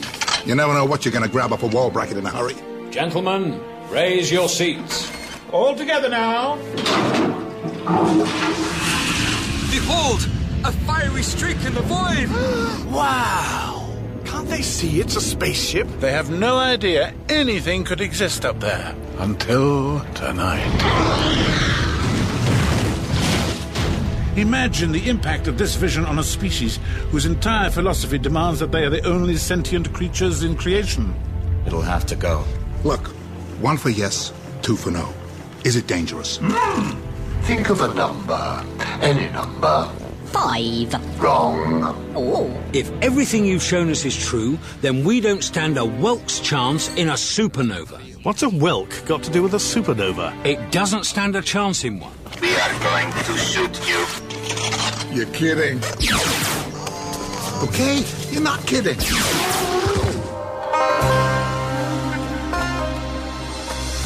The Hitchhiker's Guide to the Galaxy by Douglas Adams. Tertiary Phase, an above the title production for BBC Radio 4.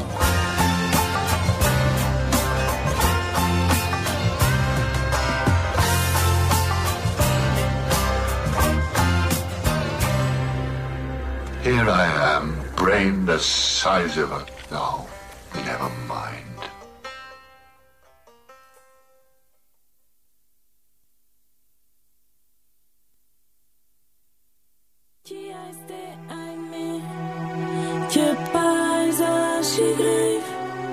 Tiež má kár.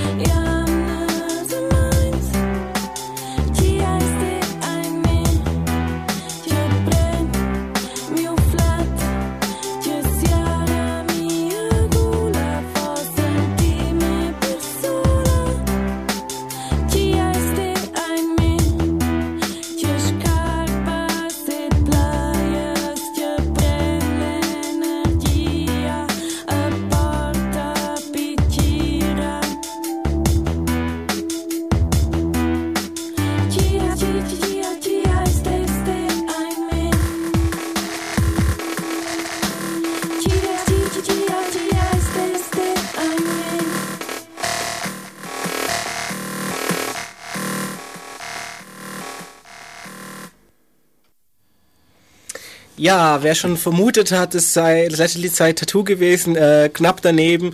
Es ist, war Hygiene, äh, Hygiene, also Hygiene von äh, Play Me.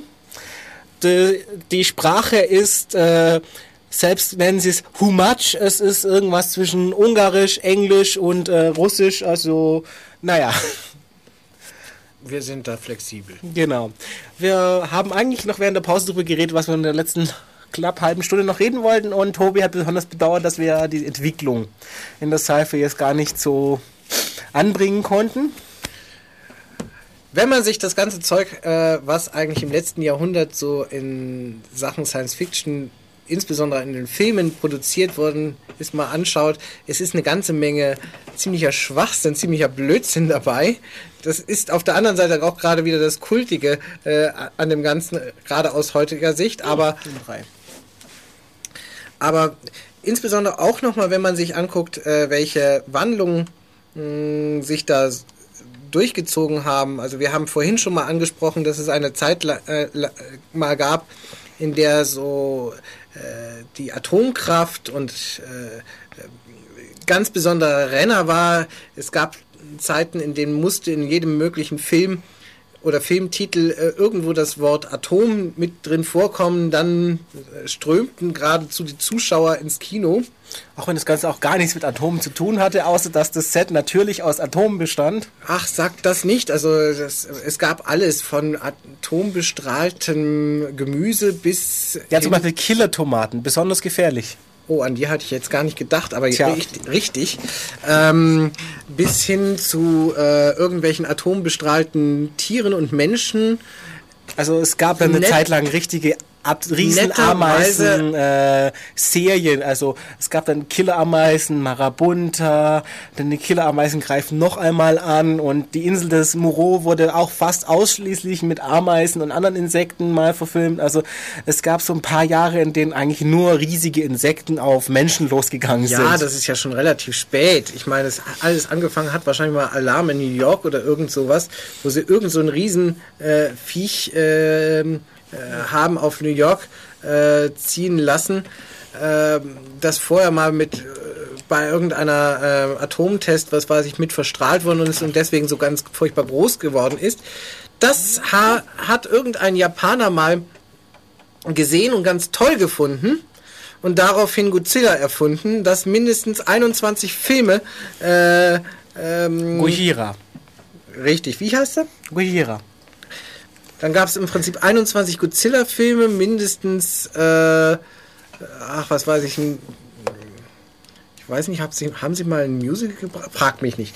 Also, äh, es gibt zu allen Musicals, sogar zum Internet, also. Also, bis, siehst du. Ähm, das Stück bringen wir das nächste Mal. Damit offen, ja. Ähm, wo, wo war ich jetzt stehen geblieben? Ja, äh, dann äh, gab es äh, irgendwann ebenfalls eine Wandlung, wenn man sich mal die Rolle der Frau in den Science Fiction an, ansieht. Früher im Prinzip immer nur so als das äh, hübsche Beiwerk, hat nichts weiter zu sagen, muss aber andauernd gerettet werden. Ja, aber das war ja in allen Filmen damals so, also Das vielen. war sehr lange äh, der Fall.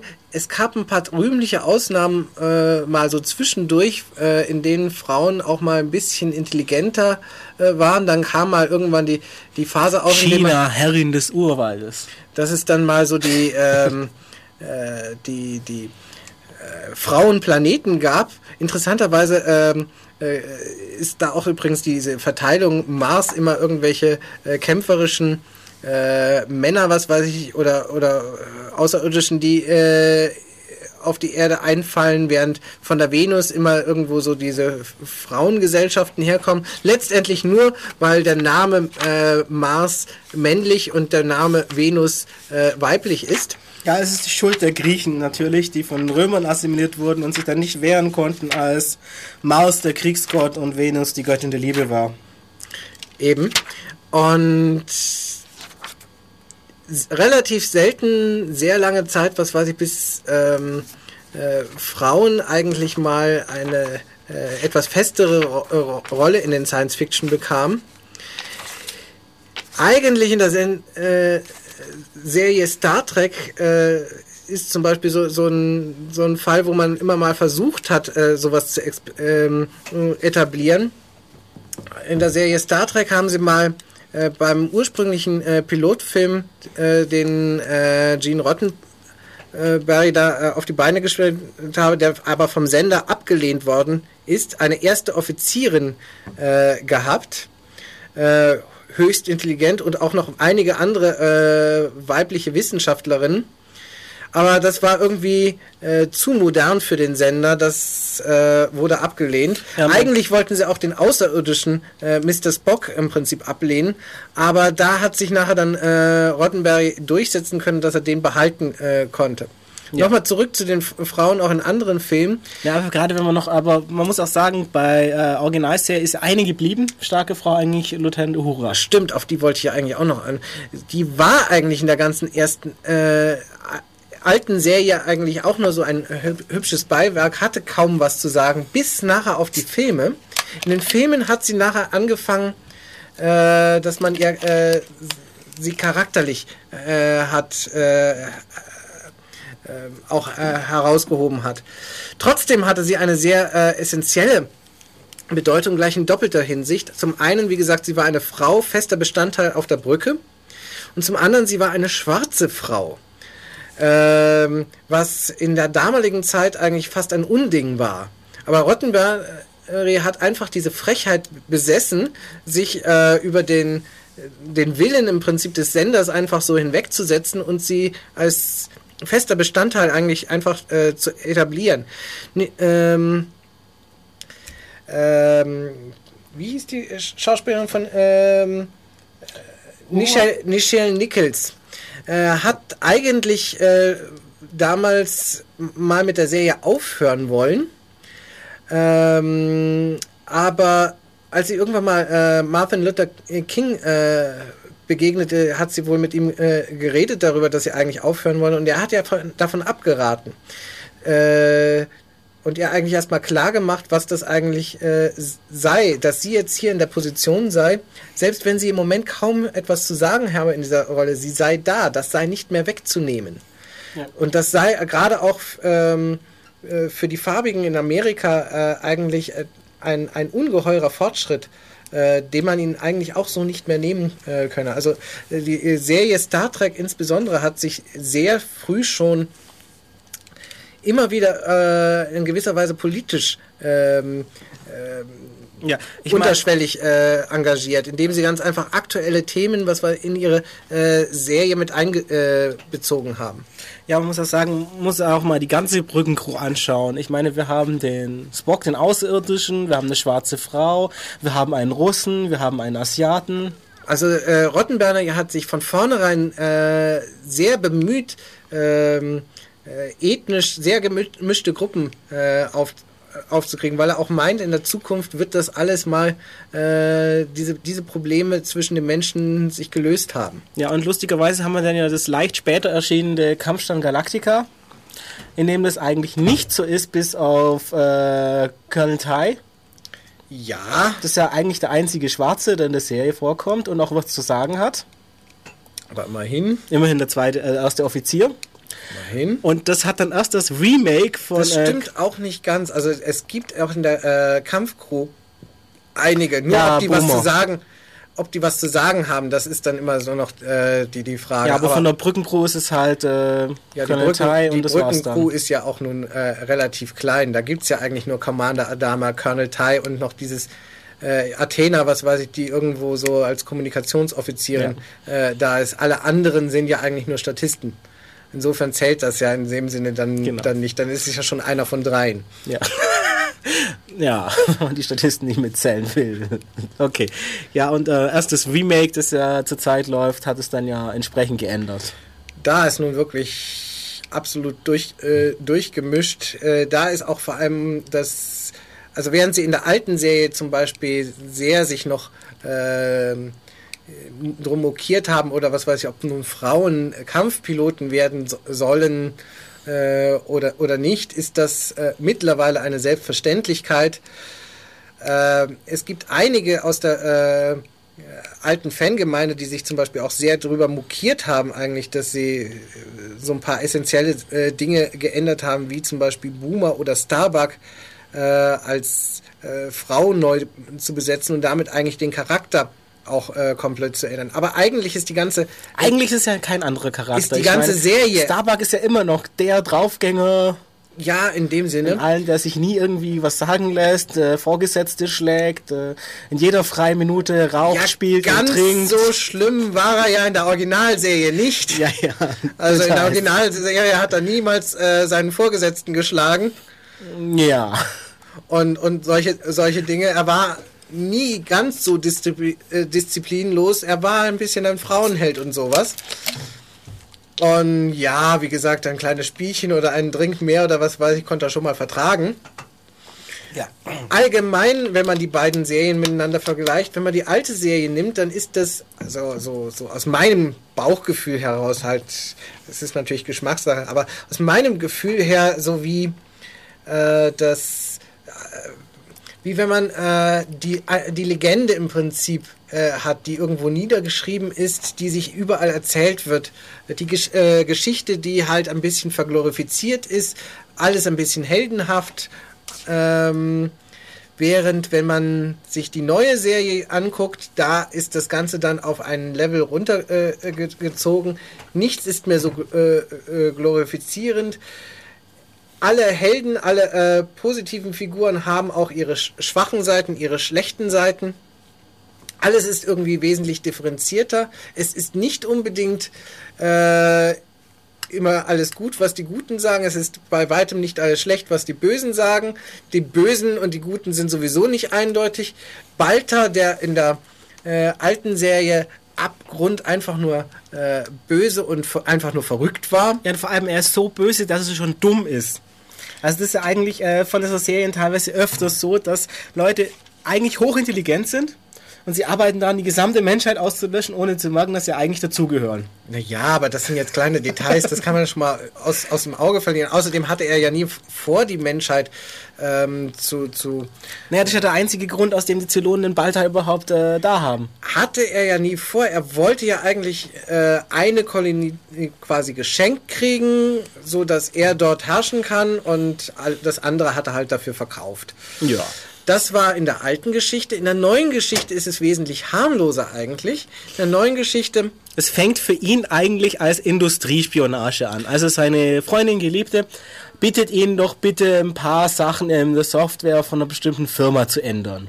Ja, sagen wir mal so, er Vorwand, ändert, sie käme. Er, er ändert gar nicht mal, er verschafft ja irgendwie Zugriff, er, Ja. er schafft ja einen Account, so dass er mal selbst das Also ich eine glaube, oder andere das das äh, an, an ähm, äh, Quereinsteigtüren äh, Ja, halt ein Trojaner ein, halt. einbauen kann, so dass sie äh, halt ein bisschen für den äh, Firma halt. Äh, der ins nächste Jahr geben soll, äh, sich halt gewisse Vorteile verschaffen kann. Ja. Das natürlich auch nur, um sie ins Bett zu kriegen oder was weiß ich. Alles nicht so ganz astrein, aber doch weit davon entfernt, dass er hier versuchte, versucht hätte, die ganze Menschheit zu verraten. Natürlich war das, was er nicht, was er gemacht hat, nicht richtig und irgendwo moralisch schon verwerflich, aber naja, so genau nimmt das nur auch nicht. Er sieht halt irgendwie zu, dass er irgendwie durchkommt, dass er seine Frauen äh, kriegt, mit denen er ins Bett steigen kann und das ist so das, was für ihn zählt. Das dass kann das man Ganze so nur ausgerechnet, dass das nur ausgerechnet so ausgehen muss, das war nur eigentlich, ja, Pech. So könnte man es ausdrücken. Es war einfach Pech. Er hatte einen sehr schlechten Tag und naja. Und nun muss er halt sehen, wie er damit irgendwie durchkommt. Ja, und wie allem, immer halt. Ja, und alles, was er danach tut an äh, Verrat und äh, Hinterlist, ist ja eigentlich nur, um zu verhindern, dass es rauskommt, dass Also er Verrat und Hinterlist. Also Ja. wie gesagt, eigentlich macht er auch, äh, auch später keinen richtigen Verrat und Hinterlist. Er mogelt sich halt durch und das geht Ja. halt bis er irgendwann Nicht eigentlich, ohne kreative Auslegung der Wahrheit. eigentlich, wie viel spoilern sollen wir denn eigentlich hier? Ich meine, wir haben schon die anderen Serien alles gespoilert, obwohl die sind ja richtig alt, also Die hier läuft noch. Manche Leute gucken die sich vielleicht noch mal in der Wiederholung an. ja, stimmt, das wäre eigentlich traurig. Also ja.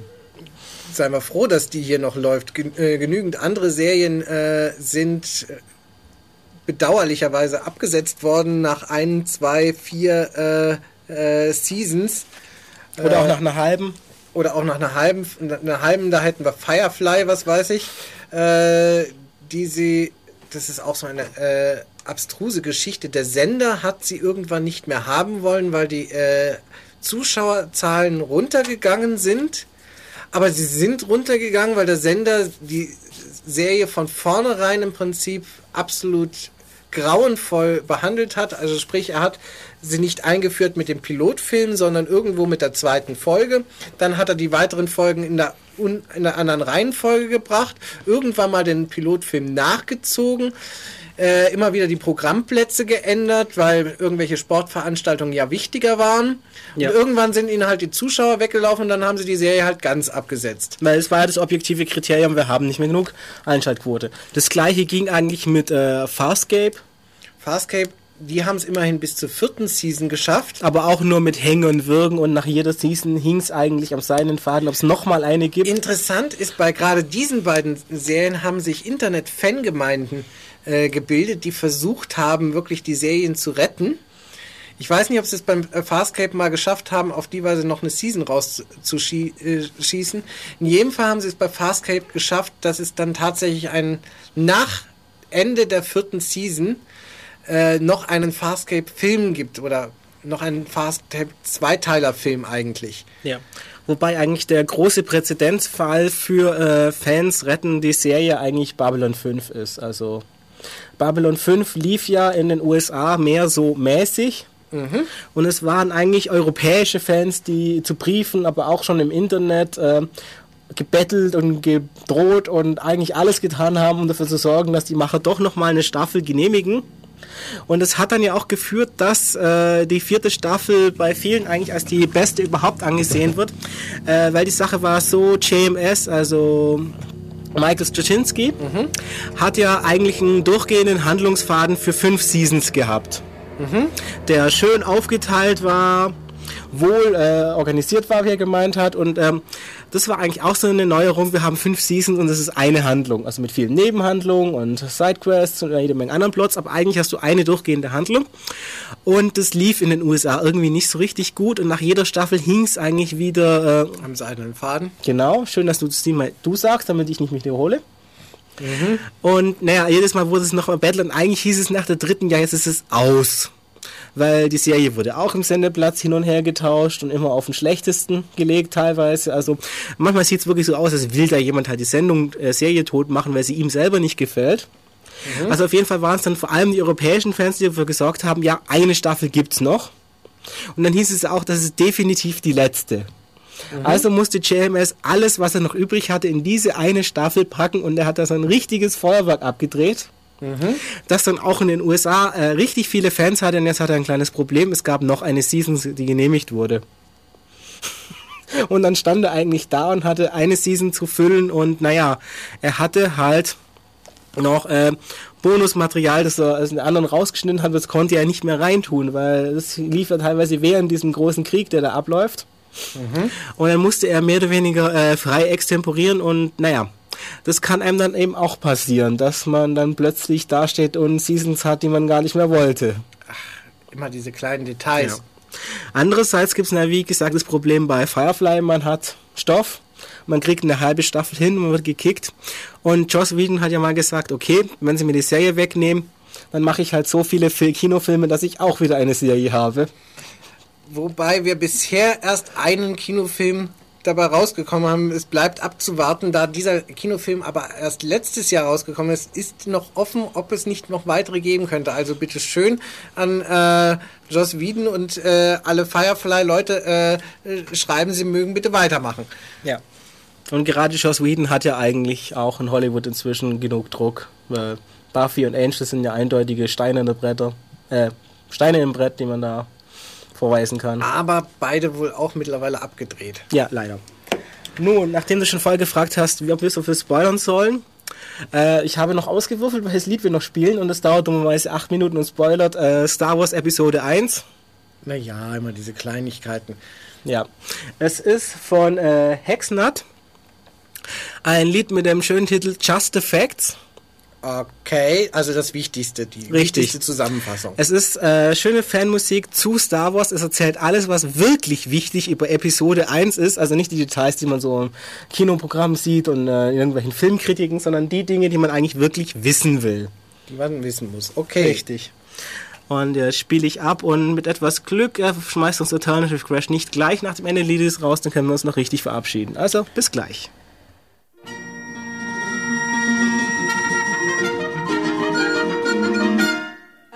Does not have any scenes with Chewbacca.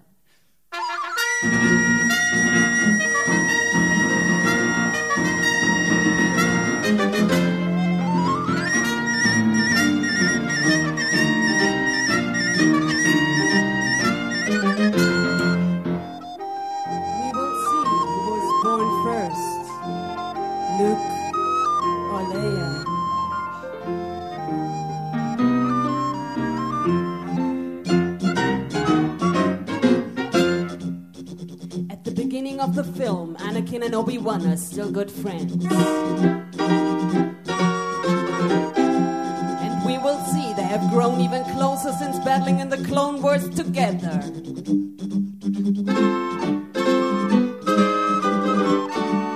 But Anakin has been building another friendship too.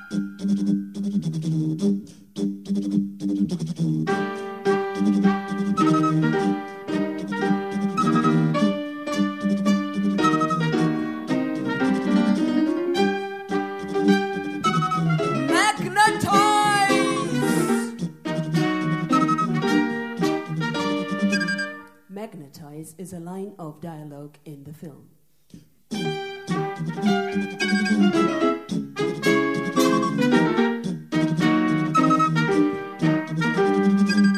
There are several underground locations in episode 3.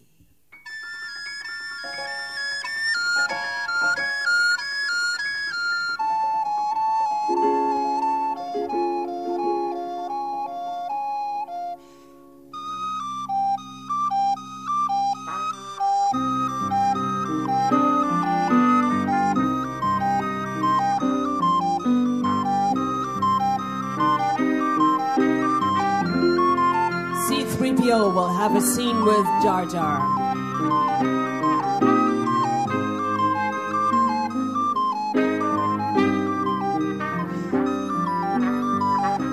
Jar Jar does not die in the film.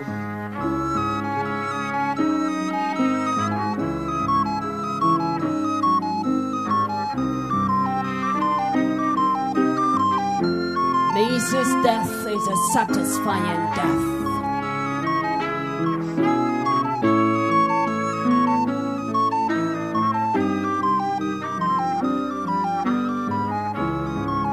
Robert De Niro is not in episode 3.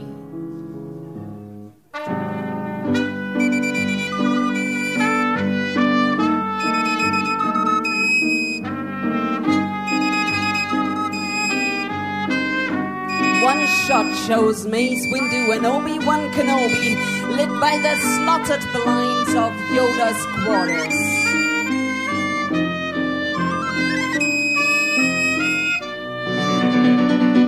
This shot will last eight seconds.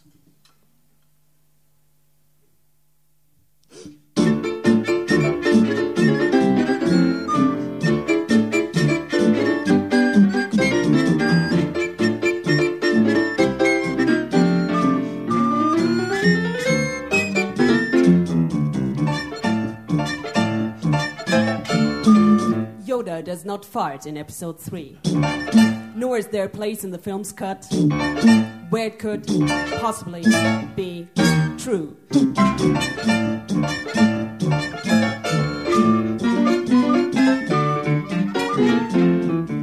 In one scene, Palpatine leads the way as senators and representatives follows closely. Bail Organa, Jar Jar Binks, Orn Frita, Mon Mothma, Drone Jamea, and his new aide Fungzar, Gideon Danu, Mali D, Neobar, Kieke Hertanail, and Femma Bab.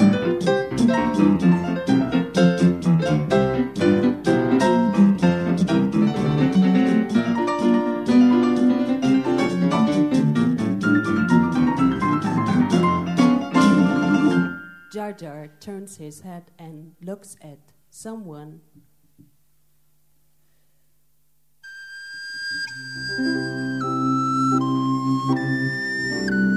It's dark. Yes, episode 3 is very dark. A lot darker than the other ones.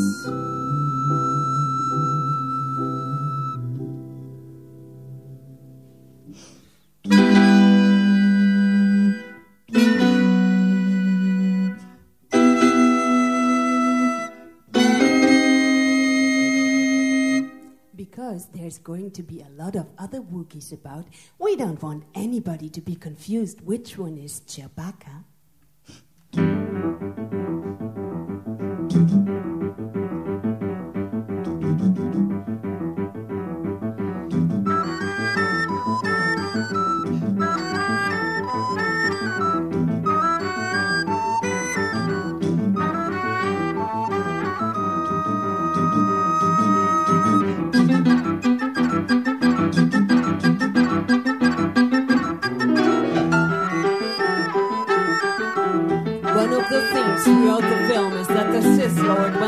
Started out thousands of years ago, embraced the dark side. They were greedy and self-centered, and they all wanted to take over, so they killed each other. Eventually, there was only one left, and that one took on an apprentice. And for thousands of years, the master would teach the apprentice. The master would die. The apprentice would teach them another apprentice, the master, and so on. But there could never be any more than two of them, because if there were, they were trying to get rid of the leader, which is exactly what Vader was trying to do. And that's exactly what the Imperial was trying to do. Vader, and Vader was trying to get rid of the. And that's the antecedent of supporting creations. But if you do do that, you become cancer, and if you eventually kill the host, and everything dies.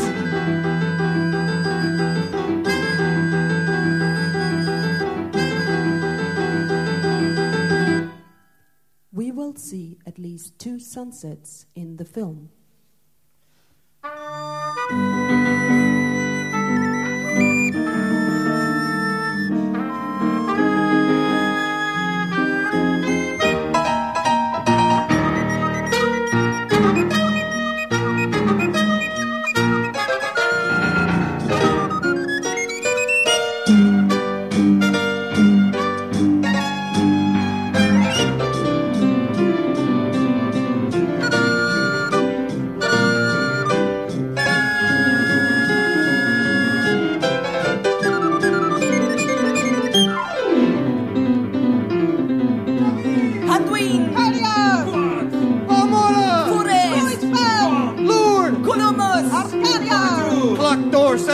Seven. Yagdul! Sesquana! Liana!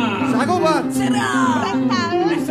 Glendin. Atlantis! Bershus. Villajanti! Romani! Tapasi. Redili! Or Vipera.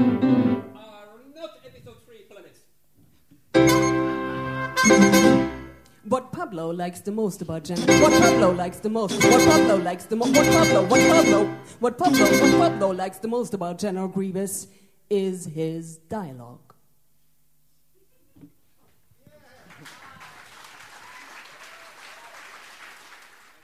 Ja, das war Just the Facts über Star Wars, damit man sich die Filme sparen kann, die Episoden 1 bis 3, weil die sind ja nicht so gut wie die 4 bis 6. Genau. Ja, das war Death Radio bei FreeFM mit dem Thema Sci-Fi. Richtig. Ja, Tobi, sag noch was. Was soll ich denn jetzt schon wieder sagen? Tschüss. Ja, noch ein letztes Wort zum Sonntag. Tschüss.